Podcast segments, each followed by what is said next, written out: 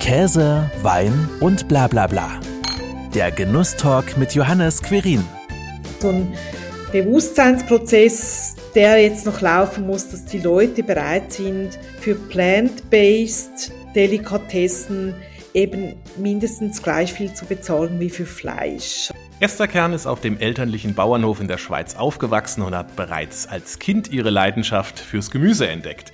Mittlerweile ist sie eine der bekanntesten Trendscouts in diesem Bereich. Warum sie davon überzeugt ist, dass Gemüse mehr ist als das, was meist auf unseren Tellern landet, was ihr absolutes Lieblingsgemüse ist und wie sie gemeinsam mit einem Schweizer Koch vegetarisches Trockenfleisch herstellt, darüber sprechen wir heute im Genusstalk. Liebe Esther, wie sehr freue ich mich, dass du heute meine Gesprächspartnerin bist. Ja, ich freue mich auch sehr. Danke für die Einladung, Johannes. Ja, schön hier zu sein. Ja, und sicherlich auch eine Frage, die du immer wieder hörst, wenn man sich so intensiv mit Gemüse beschäftigst wie du. Was ist eigentlich dein Lieblingsgemüse? Sind es die Radieschen, die du selbst ausgesät hast oder ist es was ganz anderes? Ja, die Radieschen sind sicher prägend, weil die wachsen ja so schnell und da hat man so schnell frisches Gemüse. Von daher mag ich die immer noch sehr gerne. Äh, vor allem auch jetzt im Zusammenhang mit, mit dem Thema Leaf to Root, also vom Blatt bis Wurzel, finde ich die Radieschen super. Lieblingsgemüse. Schau, ich probiere fast täglich irgendwas Neues und äh, ich kann mich eigentlich nicht äh, auf eines mit mir selber einigen, weil es ist eigentlich immer das, was gerade aktuell ist, womit ich mich beschäftige, was ich dann auch meistens gerne mag. Im Moment befasse ich mich ja viel mit der Rande oder rote Beete, wie ihr sagt in Deutschland. Und das finde ich einfach ein super Gemüse. Ja, total vielfältig und auch immer noch so wenig auf dem Tisch, auch in der üblichen Knollenform. Ne? Du bist ja eigentlich ausgebildete Journalistin von Beruf. Aber was war jetzt dann letzten Endes der Anstoß für dich, dass du dich so intensiv mit Gemüse beschäftigst? Ja, das, das ist eigentlich so ähm, über die Jahre entstanden. Also ich mache seit 20 Jahren eine Online-Kochplattform und da ging es immer schon darum, dass man frisch kocht, dass man saisonal kocht, aber dass es eben schnell geht. Das war so damals vor 20 Jahren, war ich selber noch jung und da ging es um die Idee, ja, äh, man kommt nach Hause nach der Arbeit und will was saisonales kochen. Das war ich fast noch vor der Zeit oder ja, gerade wo Jamie Oliver auch so aufkam, äh, wo es halt so darum ging, man kann mit Kräutern, man kann mit einem Gemüse eine schöne Pasta machen, muss jetzt da nicht zwingend irgendwo in einen Takeaway gehen. Und da war auch immer so die Idee, ja, man kann auch seine Freunde ganz einfach bekochen und, und, und zu sich nach Hause einladen. Ja, das Gemüse, das hat mich dann eigentlich immer schon etwas mehr interessiert als das Fleisch. Und auch irgendwann habe ich mich dann spezialisiert. Also ich war ja früher so richtig ähm, Journalistin mit News, mit äh, Blut und Blech hat man das genannt in der Schweiz. Habe auch mal sogar in München gearbeitet bei der Abendzeitung und da waren so Hintergrund Gesellschaftsgeschichten, aber noch gar nicht so im, im Essbereich, also hin und wieder. Bin dann so über eigentlich meine private Leidenschaft ins Kochen reingekommen und habe dann eigentlich mich auch journalistisch wirklich so ja fokussiert aufs aufs Thema Essen und auch dabei gemerkt, ja, wenn es um Artikel geht, um Reportagen, äh, wo man aufs Feld geht, wo man in die Stelle geht, ja, das Gemüse hat mir eigentlich immer mehr gefallen. Das äh, drüber zu schreiben, als jetzt über ähm, Tiere, die dann auf dem Teller landen. Du hast dich ja da so intensiv mit beschäftigt. Leaf to Root hast du auch gerade ja schon erwähnt, von Blatt bis zur Wurzel. Warum essen wir denn tatsächlich nur so die üblichen Teile vom Gemüse und verschmähen die anderen? Warum wir es nicht essen? Ja, das gibt verschiedene Gründe. Also zum einen sicher der Luxus. Wir müssen es nicht mehr essen. Das ist sicher ein Grund, aber nicht der einzige. Es gibt so Gemüseteile, die wurden immer eher wenig gegessen. Das ist zum Beispiel das Karottenkraut damit hat ja für mich auch so Leaf to Root angefangen. Also wieder, du hast gesagt, ich bin auf dem Bauernhof aufgewachsen, da gab's die Radieschen im Garten und bei mir gab's dann eben die Karotten im Garten, wo ich mich gefragt habe, ja, wieso essen wir das Kraut nicht? Und ich bin tatsächlich dann zu meiner Mama gegangen, die ja das immer im Garten hat und habe gesagt, du, äh, gibt es eigentlich keine Rezepte? Habt ihr das früher nicht gegessen? Und da hat sie aber sogar gemeint, ja nein, das hat man immer den Hasen verfüttert. Und da jetzt zum Beispiel, das habe ich dann auch lang und breit recherchiert und es gibt Quellen, wo das Karottenkraut verwendet wird, aber ganz wenige, also in unseren Breitengraden. Und ich glaube, das hat damit zu tun, dass man dann, wenn das Karottenkraut eben da ist, hat man so viel anderes gehabt im Garten, dass man effektiv jetzt nicht das Kraut zwingend essen musste. Und meine Mama hat auch gesagt, ja gut, die, die Tiere müssen ja auch was zu essen haben. Genau, das ist so das Karottenkraut. Dann gibt's halt so andere Teile von Gemüse oder Früchten. Das hat dann zum Beispiel damit zu tun, dass die Gemüse beispielsweise nicht bei uns gewachsen sind früher. Also Wassermelone beispielsweise, oder? Die Schale von der Wassermelone ist essbar und sie kann auch sehr gut schmecken. Und in Ländern, wo die Wassermelone schon immer da war, gibt's auch ganz viele Rezepte dafür. Das habe ich dann irgendwann gemerkt, ja, aha, äh, die Schale wird ja in mehr Ländern gegessen als nicht gegessen. Da war ich ja dann auch in China, da haben wir einen Salat draus gemacht und der ist da klassisch in China. Aber bei uns ist die Wassermelone natürlich neuer. Also die wächst ja jetzt schon auch, also in der Schweiz. Ich glaube auch in Deutschland gibt's äh, Bauern, die das anpflanzen mittlerweile. Aber es ist immer noch eher schwierig. Und so haben wir auch nicht wirklich eine Tradition, diese Teile zu essen. Das beispielsweise auch die Zitrusfrüchte. Da kann man ja auch das Weiße davon essen, das Albedo nennt sich das. Aber das macht man vor allem auch in den Ländern, wo die Zitrusfrüchte herkommen. Da gibt's ganz viele Traditionen, das zu essen. Und bis zu uns ist das nicht gekommen irgendwie, weil wir halt ja wenig davon essen.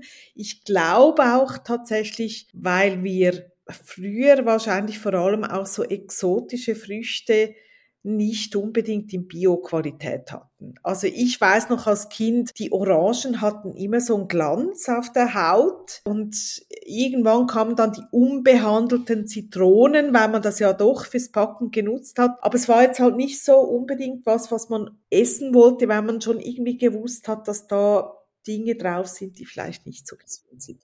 Und so gibt es ganz viele verschiedene Gründe, eben zurückzukommen noch auf, auf den ersten Grund, dass wir wirklich den Luxus haben, wir mussten es nicht mehr machen. Da kann ich dir zum Beispiel sagen, das Kohlrabi-Blatt, da habe ich ganz viele Rezepte dazu gefunden in historischen Quellen. Also das hat man bei euch in Deutschland, bei uns in der Schweiz früher sehr oft gegessen und ich glaube, irgendwann mussten wir es einfach nicht mehr essen. Also Überfluss und letzten Endes auch kulturelle Unterschiede, je nachdem, wo dann tatsächlich auch das Gemüse herkommt und häufig dann eben auch auf dem Tisch landet. Du bist dann also auch relativ weit rumgekommen während deiner Recherchearbeit zu deinem Projekt Leave to Root auch äh, entstand ja auch ein Buch mit vielen Rezepten draus, um dann tatsächlich auch zu sehen, wie ist das in anderen Ländern und wird zum Beispiel die Wassermelone, im Buch ist ein schönes Wassermelonenschalen-Chutney mit drin, was sehr gut schmeckt und auch toll zu Fleisch passt zum Beispiel, aber auch so gegessen werden kann, wenn man jetzt aufs Fleisch verzichten möchte. Also bist du viel rumgekommen, um einfach da auch zu recherchieren und auch diese kulturellen, geschichtlichen Hintergründe auch nochmal zu sehen, äh, wo, wie was verwertet wird? Ja, also ich, ich probiere natürlich viel rumzukommen, aber ich kann leider, also ich habe erstmal ganz viel recherchiert, auch in diversen Quellen, dann in diversen Interviews. Ich habe das Glück als Journalistin treffe ich oft auf Leute, die andere nicht einfach so treffen können, äh, auch aus allen Ländern halt. Und die frage ich dann immer, was machst du mit speziellen Gemüseteilen? Daneben habe ich ganz viele Quellen und am liebsten würde ich natürlich auch um die ganze Welt reisen, um überall jetzt gucken zu gehen, ja, was ist denn damit jetzt genau gemeint? Aber ja, ich bin schon ein bisschen rumgereist und, und versuche auch immer, jetzt natürlich im Moment schwierig, oder? Rumzureisen. Ja, weil schön wäre es natürlich, also ich habe manche so Quellen von Gemüseteilen, die man in gewissen Ländern isst, wo ich aber dann nicht genau weiß, von welcher Sorte, welcher Art die Rede ist. Und das müsste ich wirklich mit eigenen Augen sehen können. Aber ja, ich, ich probiere wirklich möglichst so diesen Kreis zu machen, also dass, dass ich wie sage, ja, eigentlich fokussiere ich mich auf, auf lokales Gemüse, auf regionales Gemüse, aber wir haben ja viele Gemüse, die aus, aus der ganzen Welt kommen. Das ist bei euch genau gleich wie bei uns, oder? Wissen wir alle, Tomaten, Kartoffeln, die waren nicht immer hier. Das Schöne ist, dass wir jetzt heute so wirklich die Möglichkeit haben, international zu gucken, was wird gemacht damit und das dann auch adaptieren können bei uns. Und äh, ja, irgendwie, ich meine, das, ich nehme das Projekt Leave to Root, das habe ich bei allen Sachen dabei, die ich mache. Also bei jedem Interview, bei jeder Konferenz, wo ich hingehe, da kicke ich immer alle an und, und, und frage, was machst du damit, ja. So kommst du dann also zu deinen Quellen und letzten Endes probierst du dann aber auch selbst ja aus, wie diese ganzen Teile dann auch verarbeitet werden können. Entwickelst ja dann auch Rezepte gemeinsam mit äh, Köchen und Köchinnen. Wie gehst du denn davor? Ist das schwierig? Gehört da auch viel kochhandwerkliches Geschick dazu? Ja und nein. Also ich glaube, ich sehe mich ja immer noch, also ich bin eigentlich die, die Rechercheurin, die, die das ganze Wissen herrschaft, die die Verbindungen herrschaft. Und dann, also ich recherchiere immer sehr viel zuerst. Und jetzt bei diesen Gemüseteilen, die wir sonst nicht so essen, finde ich, so ein wichtiger Indikator ist immer auch, womit sind die botanisch verwandt? Also du kannst dann immer so gucken, ja, aus welcher Familie kommt das und was macht man mit ähnlichen Gemüseteilen? Und dann beginne ich oft beispielsweise da mal so. Ähm, und dann gehe ich weiter und natürlich, ja, findet man dann auch Rezepte. Ich weiß mittlerweile auch, wie ich suchen muss. Also so ein schönes Beispiel sind Kürbisblätter, wo ich dann irgendwann auch gemerkt habe, aha, die sind ja essbar und da gibt es Traditionen im Süden von Italien. Und dann habe ich aber irgendwann einen, einen Mann aus Bangladesch getroffen, der mir gesagt hat, ja, bei uns ist das ein ganz klassisches Gemüse und das heißt Lau und dann konnte ich googeln mit Lau und dann kann man ja das alles übersetzen und für mich ist das immer so ein Abenteuer. Und dann kann ich eigentlich davon ausgehen, probiere ich dann halt mal was aus, was ich finde. Und so taste ich mich immer mehr ran, bis ich halt ein Rezept habe oder eine Zubereitungsart, wo ich sage, ja, die finde ich, die funktioniert. Und ich finde, das ist mir auch immer ganz wichtig. Es geht mir nicht darum, dass man jetzt einfach alles isst aus Anti-Food-Waste-Gründen, sondern ich finde, es muss ja wirklich auch gut schmecken. Gab es denn dann auch schon mal ein Gemüseteil, das absolut nicht geschmeckt hat, was du ausprobiert hast und dann wieder gesagt hast, ja genau, das ist jetzt etwas, was absolut nicht schmackhaft wird, egal wie man es zubereitet? Ja, also die, die, die Melonenschalen, da habe ich alles durchprobiert, oder? Äh, weil grundsätzlich kann man die essen. Aber wenn du jetzt so eine Honigmelone hast, dann hat die am Essen schon eine ganz dünne Schale und außen ist die zäh und wenn du dann alles abschälst, was zäh ist, dann bleibt einfach fast nichts mehr übrig und es hat immer noch sehr viele Fasern drin. Also weißt du, ich bin dann auch nicht die, die sagt, ja, jetzt ähm, ich kämpfe mich da jetzt durch und habe am Schluss irgendwie Fasern zwischen den Zähnen, aber ich habe es gegessen, weil das, das macht einfach keinen Sinn. Also irgendwo, es gibt ja auch den Kompost und der Kompost macht auch Sinn. Ja, das, das darf dann ruhig auch mal dahin landen. Wenn es einfach der, von der Textur her nicht stimmt, vom Geschmack her nicht stimmt. Und äh, was es auch hin und wieder gibt, sind ja, dass, dass gewisse Gemüseteile, die ich, ich nenne die ja Second Cuts, also die Teile, die wir jetzt nicht essen, also halt so wie beim Fleisch. Das hat mir übrigens eine Fleischerin gesagt. Sie hat mir gesagt, ja, du kümmerst dich um die Second Cuts der Gemüse und ich mich um die Second Cuts der Tiere. Und ich fand das so schön und seitdem nenne ich das Second Cut. Ja, es gibt immer wieder, dass die auch dann nicht konstant schmecken. Also das, ich hatte das mal bei der Ackerbohne äh, oder dicke Bohne oder wie nennt ihr das? Fava-Bohne aus dem Italienischen. Ich finde das ein wunderbares Gemüse, wenn es grün ist, also die Blätter, die, die Stängel, wenn es noch jung ist, kann man alles essen, gekocht, aber es hat dann tatsächlich mal so eine Witterung gehabt, es war sehr garstig, also ich vermute, dass es deshalb ist. Dann wurde das so richtig bitter und zäh. Pflanzen, die machen das ja, also Bitterkeit, dass es zäh wird, das sind auch Abwehrreaktionen von der Pflanze. Bei den gezüchteten Gemüsen kennst du das nur noch ganz selten, also eine Gurke kann auch mal bitter sein und dann wissen wir ja, hey, nicht essen, oder? Oder eine Zucchini kann auch mal bitter sein und da wissen wir auch nicht essen. Und das sind so Abwehrreaktionen Überreaktionen von den Pflanzen und das passiert jetzt bei Cuts eher häufiger. Und da muss man schon auch reinhören und sagen, nein, das muss ich dann nicht essen, das bleibt auf dem Feld oder geht auf den Kompost. Oder wenn es eben doch noch genießbar ist und man kann es äh, sonst nicht anders verwerten, dann landet es vielleicht im Suppentopf und man macht dann eine Gemüsebrühe draus, ne? Ja, genau, aber jetzt bei diesen extremen Bitterstoffen. Da natürlich nicht. Da ja. natürlich nicht mehr, oder? Aber sonst, klar, ja, ich meine, das ist eigentlich so der Anfang davon, dass man, das machen ja auch viele Leute, sie sagen, ja, die Schalen von der Karotte, die Schalen vom Sellerie, ja, das sammelt man und dann macht man eine Brühe und damit macht man was auch immer, Risotto oder man würzt sonstige Speisen damit. Du hast ja jetzt auch schon gerade gesagt, äh, bei den neueren Gemüsesorten merkt man gerade solche natürlichen Abwehrreaktionen oftmals gar nicht mehr. Äh, siehst du denn auch die Vielfalt der Gemüse durch diesen industriellen Einheitsbrei, wenn ich das mal so nennen darf, bedroht, dass da auch viele Gemüsesorten, die ja früher existiert haben und vielleicht sogar schmackhafter sind als die neuen Sorten, dann verloren gehen? Ja, also wir sind schon so weit, dass wir sagen, eine Tomate muss so schmecken und eine Gurke muss so schmecken. Und eben, wenn es mal etwas mehr Bitterstoffe hat, dann ist schon wuh, oder? Wir haben ja beispielsweise gerade so die Bitterstoffe haben wir rausgezüchtet. Eben Bitterstoff, habe ich vorhin gesagt, ist auch ein Warnmechanismus. Aber wenn äh, wenn man weiß, wie sie einsetzen, beziehungsweise in gewissen Gemüsen gehören die Bitterstoffe ja dazu, oder? Und ich glaube, das ist jetzt so etwas, was zurückkommt, wo die Leute sagen, ja, eigentlich mag ich das doch eigentlich noch gerne, aber ich weiß gar nicht, wann ist es gut, wann nicht. Und ich glaube, die Leute sind jetzt tendenziell wieder offen für andere Geschmäcker oder auch bei den Karotten. Wir sind gewohnt, eine Karotte ist süß, aber es gibt eben auch andere Karotten, also die eher Urkarotten, Karotten, die sind gar nicht so süß wie die Orangen, die man im Supermarkt kauft. Aber sie haben eben andere Noten drin. Und das, wir haben ja in der Schweiz die Prospecie.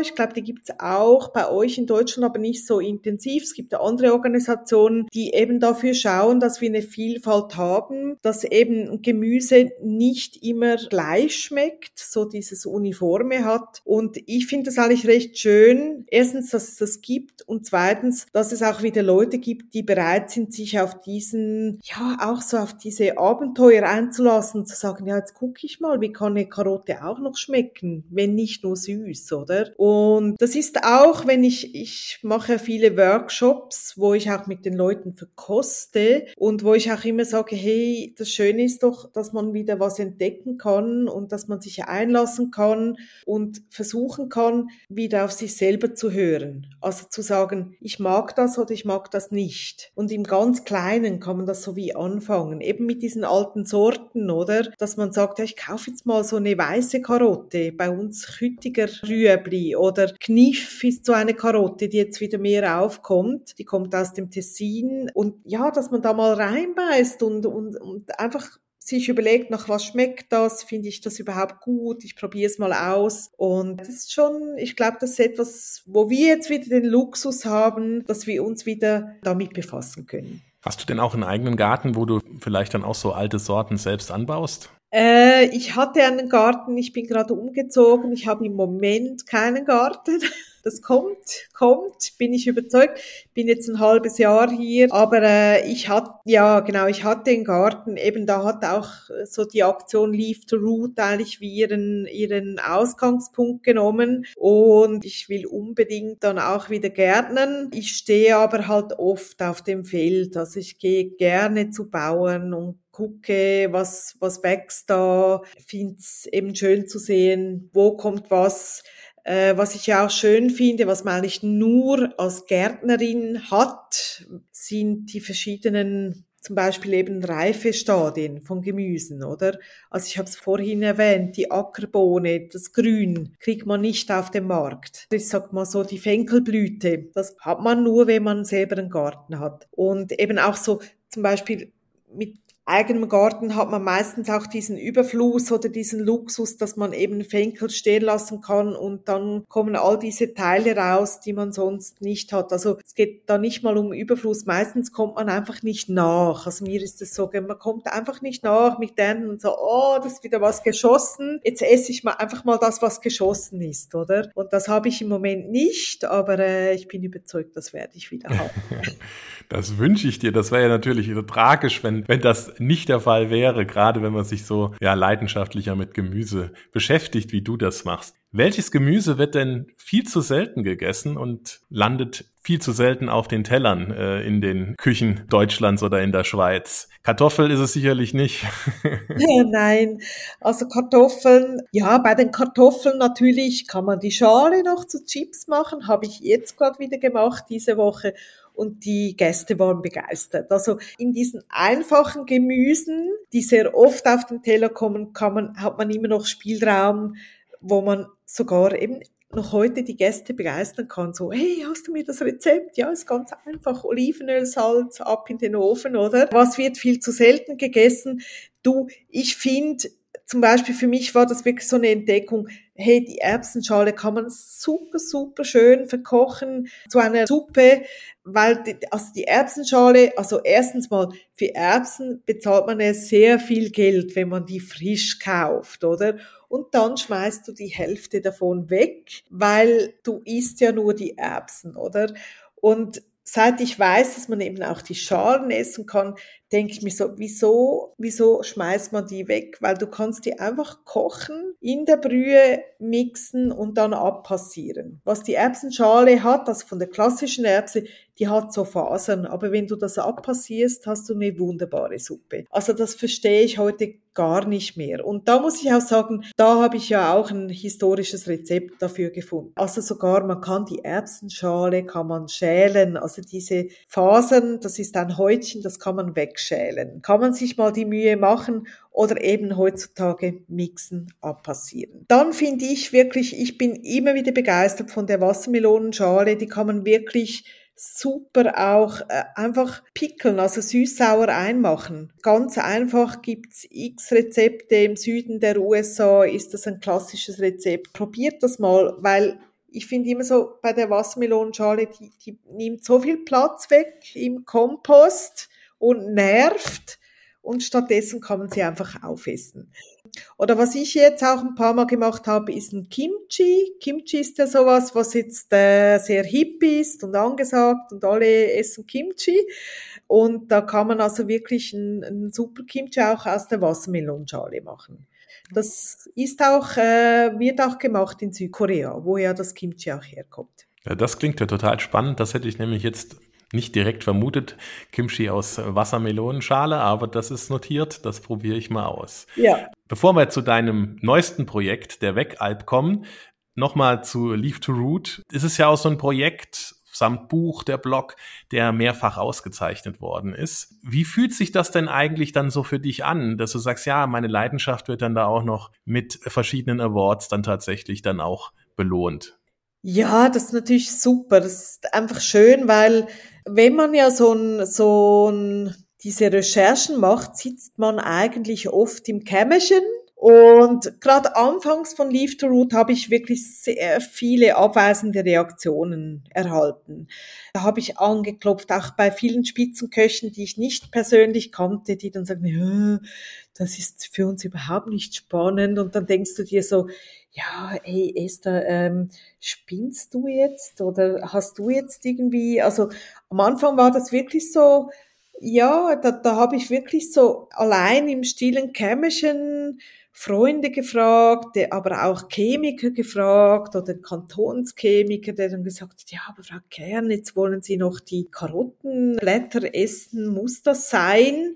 Und dann habe ich mir schon anfangs gedacht, ja, scheiße, irgendwie vielleicht, vielleicht ist das jetzt einfach so ein, so ein eine unbeantwortete Frage von mir als Journalistin, wo ich mich da drin verbeiße, aber vielleicht ist es gar nicht spannend für die Welt. Umso schöner ist es natürlich, wenn man dann, also erstens merkt plötzlich, ah, doch, es gibt ja ganz viele Menschen und das ist tatsächlich so, die sich auch mit dem befassen, also mit, mit, mit diesem Thema und dass das dann noch ausgezeichnet wird, das ist dann natürlich wie so, ah, okay, das interessiert wirklich eine breite Masse. Und das Thema hat wirklich mehr als nur so dieses Spleenige oder dieses, ja, ist mal lustig. Bin ja jetzt gerade wieder, war ich in Paris und da wurde das Buch Leave to Root nochmals ausgezeichnet und das war natürlich mega schön. Das ist natürlich super, wenn das auch vor allem so ein Dauerbrenner ist und man vielleicht zu Beginn, wie du gerade ja schon gesagt hast, etwas belächelt wird. und ja. dann ist es doch tatsächlich nachher ein Thema, äh, was sich zum Dauerbrenner entwickelt. Das ja. hoffen wir natürlich auch bei deinem neuesten Projekt. Gerade im November äh, habt ihr du und gemeinsam mit dem Schweizer Koch Jan Hoffmann erfolgreich eine Crowdfunding-Aktion beendet. Ihr habt euer Projekt Wegalp finanziert. Ähm, ich habe auch selbst mitgemacht, habe auch einen Teil dazu beigetragen. Da freue ich mich auch schon, wenn das Ergebnis dann tatsächlich bei mir zu Hause ankommt. Erzähl doch mal kurz, was steht denn überhaupt hinter der Wegalp? Also erstmal vielen herzlichen Dank, dass du mitgemacht hast. Das freut uns natürlich mega. Ja, Wegalp hat eigentlich angefangen. Das war wie ähm, so ein Auftrag vom Kanton Graubünden. Äh, macht ein Projekt, was ja die die wunderbaren Rohstoffe von unseren Bauern nutzt. Ja, da habe ich so wie gesagt, ja, ich möchte mich zusammentun mit einem Koch, der Bündner Wurzeln hat. Der kommt aus dem Kanton Graubünden, konkret Davos. Wäre doch schön, wenn er mitmacht. Und dann haben wir wirklich so ein Brainstorming gemacht. Was könnten wir machen? Was Innovatives. Und weil ich halt so diesen Gemüsewinkel, Blickwinkel hab und, und der Jan Hofmann sehr viel Handwerkliches mitgebracht hat, sind wir irgendwann dabei gelandet, dass man ja eigentlich wie ein Bündnerfleisch aus Gemüse machen könnte. Also Tradition nutzen, nämlich diese Lufttrocknung und dazu das kombinieren mit Gemüse. Und der Jan, also seine Familie hat, hat tatsächlich so ein Mainzer, so eine Alp in Davos. Und äh, ich wusste auch, dass der Jan da schon Bündnerfleisch gemacht hat, ähm, also Trockenfleisch. Dann haben wir gesagt, ja, wieso, wieso bespielen wir nicht jetzt diese Alp vegetarisch? Das war etwas auch so eine crazy Idee, vielleicht so wie, wie, wie bei Leave to Roots, so, da war mal so eine Idee. Aber natürlich war die Idee nicht einfach so aus dem Blauen heraus, sondern weil wir halt beide als Expertinnen und Experten sehr viel Wissen mitbringen und auch irgendwie gespürt haben, ja, da ist schon was dahinter. Es war jetzt nicht nur so eine Eintagsfliege, oder? Und wir haben es dann aufgemacht und uns überlegt, also auch wieder ganz viel, ich habe extrem viel recherchiert, was gibt es, was könnten wir machen, eben viel so auch im asiatischen Raum, was wird da mit Gemüse gemacht. Und ähm, eben ein Projekt äh, war dann äh, dieses Trockenfleisch aus Gemüse. Wir haben noch andere Sachen gemacht. Also Meyu ist so eine Art, ähm, ist so wie die Art, wie sie in Korea Sojasauce machen, machen sie erst so Blöcke aus äh, Sojabohnen, die äh, lassen sie dann trocknen und fermentieren, dann wird das eingelegt und so gibt's eigentlich Sojasauce. Das haben wir auch gemacht, aber natürlich nicht aus Soja, sondern äh, aus Futtererbsen aus dem Bündnerland. Genau, das haben wir gemacht. Oder wir haben auch eine Shoyu-Soße gemacht aus Linsen und Gerste. Oh, und dann eben dieses Trockenfleisch aus dem Gemüse. Und da haben wir auch ganz viel experimentiert. Also erstmal, ja, wie könnten wir das jetzt überhaupt machen, oder? Also erstmal war die Idee, wir machen es einfach so, wie das Bündnerfleisch. Also wir marinieren, also wir beizen, wir lassen das einwirken und dann trocknen wir. Und äh, dann kam aber bald noch der Kochi, also so als Edelschimmel. Äh, also muss man ja auch wissen, das Trockenfleisch hat auch Edelschimmel drauf, das wissen viele Leute nicht. Und dann haben wir damit rum experimentiert und irgendwann gemerkt, dass wir haben probiert mit Karotte, mit Pastinake und halt auch mit der roten Beete und wie gemerkt, ja, die rote Beete ist eigentlich das Beste. Also einerseits natürlich optisch sieht halt wirklich aus wie Fleisch am Schluss und andererseits auch geschmacklich. Und da muss man auch sagen von der Menge her. Also wenn du eine Karotte Luft trocknest, dann hast du am Schluss einen Bleistift übrig.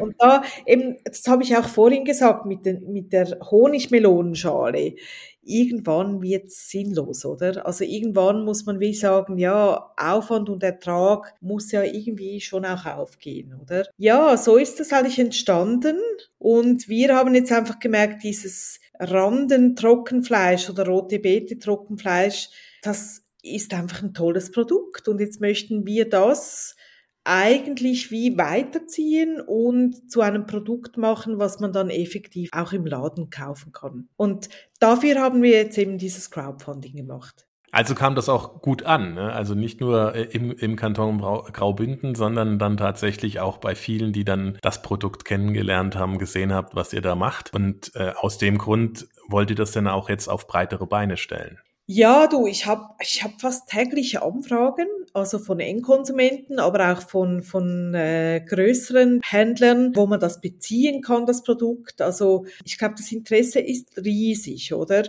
Weil was natürlich unser, unser Randen Trockenfleisch hat, ist, es veredelt Gemüse zu etwas, was immer noch nach diesem Gemüse schmeckt. Also das möchte ich ganz klar betonen, es schmeckt nicht wie Bündnerfleisch. Es ist was anderes, aber es hat halt eine Textur und einen Geschmack, die man so nicht kennt, aber es ist total natürlich. Da ist nichts dran, da ist auch keine Maschine dran, die irgendwie das Gemüse in, in äh, Eiweiß und äh, Kohlenhydrate und was auch immer zerlegt und dann wieder zusammenfügt, äh, sondern es ist dann, wir lassen wirklich die Natur wirken. Und ich glaube, das ist das, was die Leute auch fasziniert daran.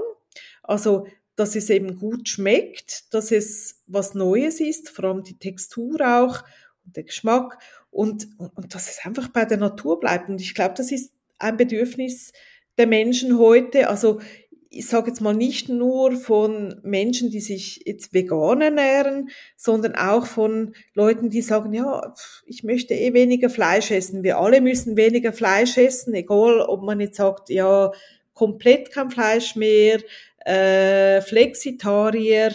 Aber ich, ich merke das auch bei Freunden, die jetzt gar nicht so affin sind, die sagen, ja, aber ja, ich, ich mag nicht mehr täglich Fleisch essen. Was gibt es sonst noch? Und ich glaube, da haben wir wirklich so einen so einen Nerv getroffen, bringt eine Bereicherung auf dem Teller, die für alle spannend ist. Also eben nicht nur für äh, Veganer.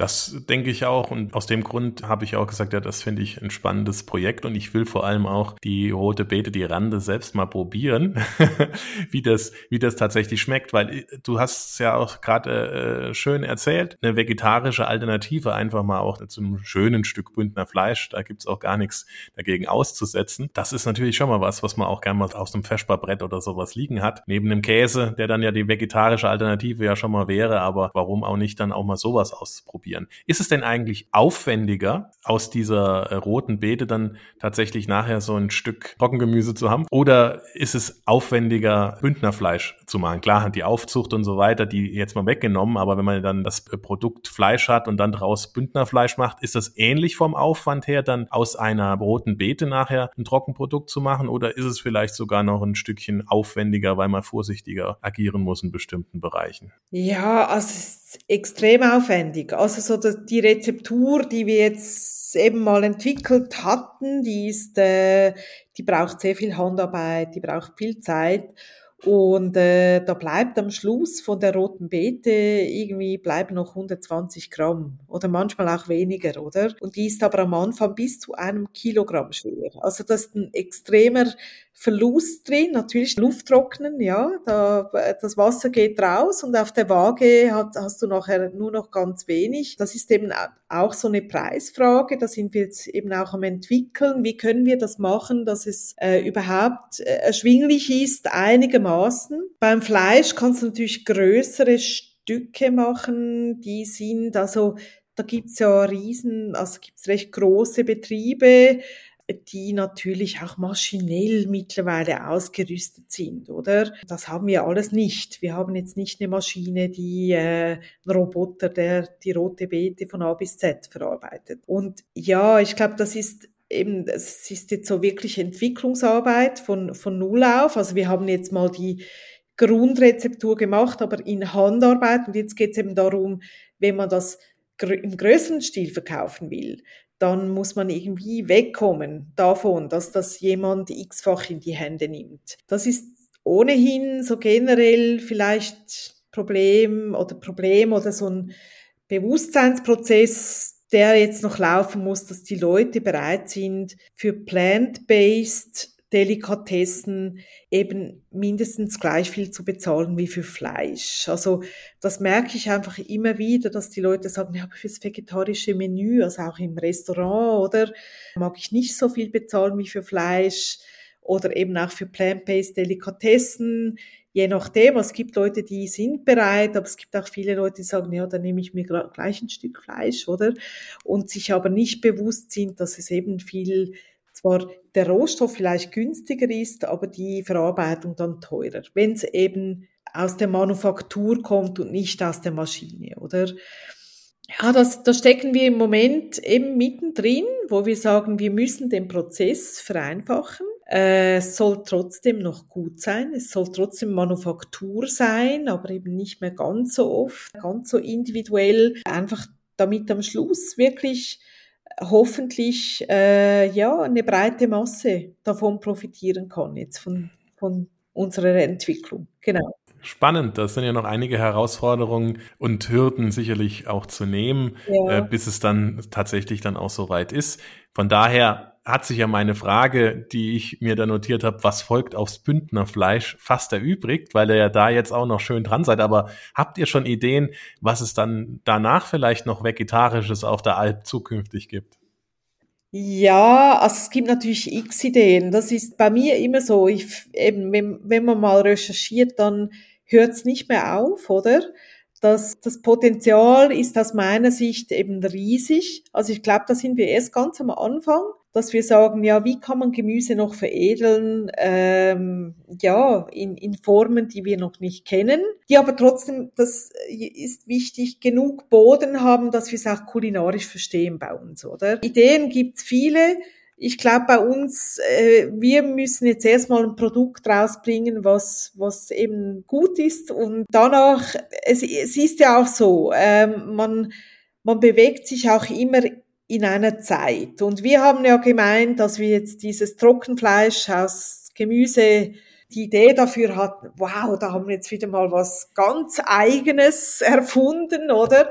Und, aber man ist immer in der Zeit, in der man lebt und das wird jetzt auch überall auf der Welt. Jetzt sehe ich natürlich mit der Recherche, ah, da macht das auch einer und da macht es auch einer und der macht was und da gibt's was. Es gibt auch dieses Buch Kochi Alchemy, wo auch so ein Rezept drin ist für äh, vegane Charcuterie zum Beispiel, äh, wo man dann sieht, ah, der macht das ja auch und so.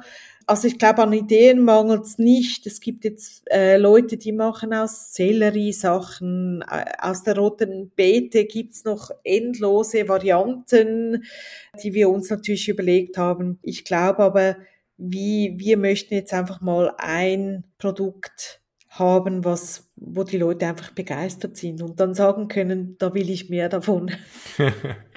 das, äh, da drücke ich kräftig die Daumen, dass das dann auch tatsächlich ähm, nachher irgendwann nicht nur in der Schweiz, sondern dann auch europaweit, weltweit vielleicht. Ne? Immer klar, die Menge, das ist das, was du schon gesagt hast, aber dass das natürlich dann auch überall nachher zu finden ist. Mhm. Was macht denn einen erfüllten Tag für dich aus? Ähm ja, was ich extrem schön finde, ist, wenn ich irgendwo auf dem Feld stehe und dann wieder irgendwo was probiere, was ich noch nie hatte, finde ich mega schön. War ich gerade neulich bei einem Bauern in, äh, in Wien, äh, beim Robert Brodniak vom Krautwerk. Da einfach zu sehen, wie der das macht, mega schön. Was ich aber auch extrem gerne mag, ist, wenn ich einfach hier bin. Ich habe ja, ich habe ja einen Sohn, der ist jetzt elf und dann einfach für ihn und seine Freunde kochen kann. Und das darf auch ganz banal sein. Das ist meistens ganz banal.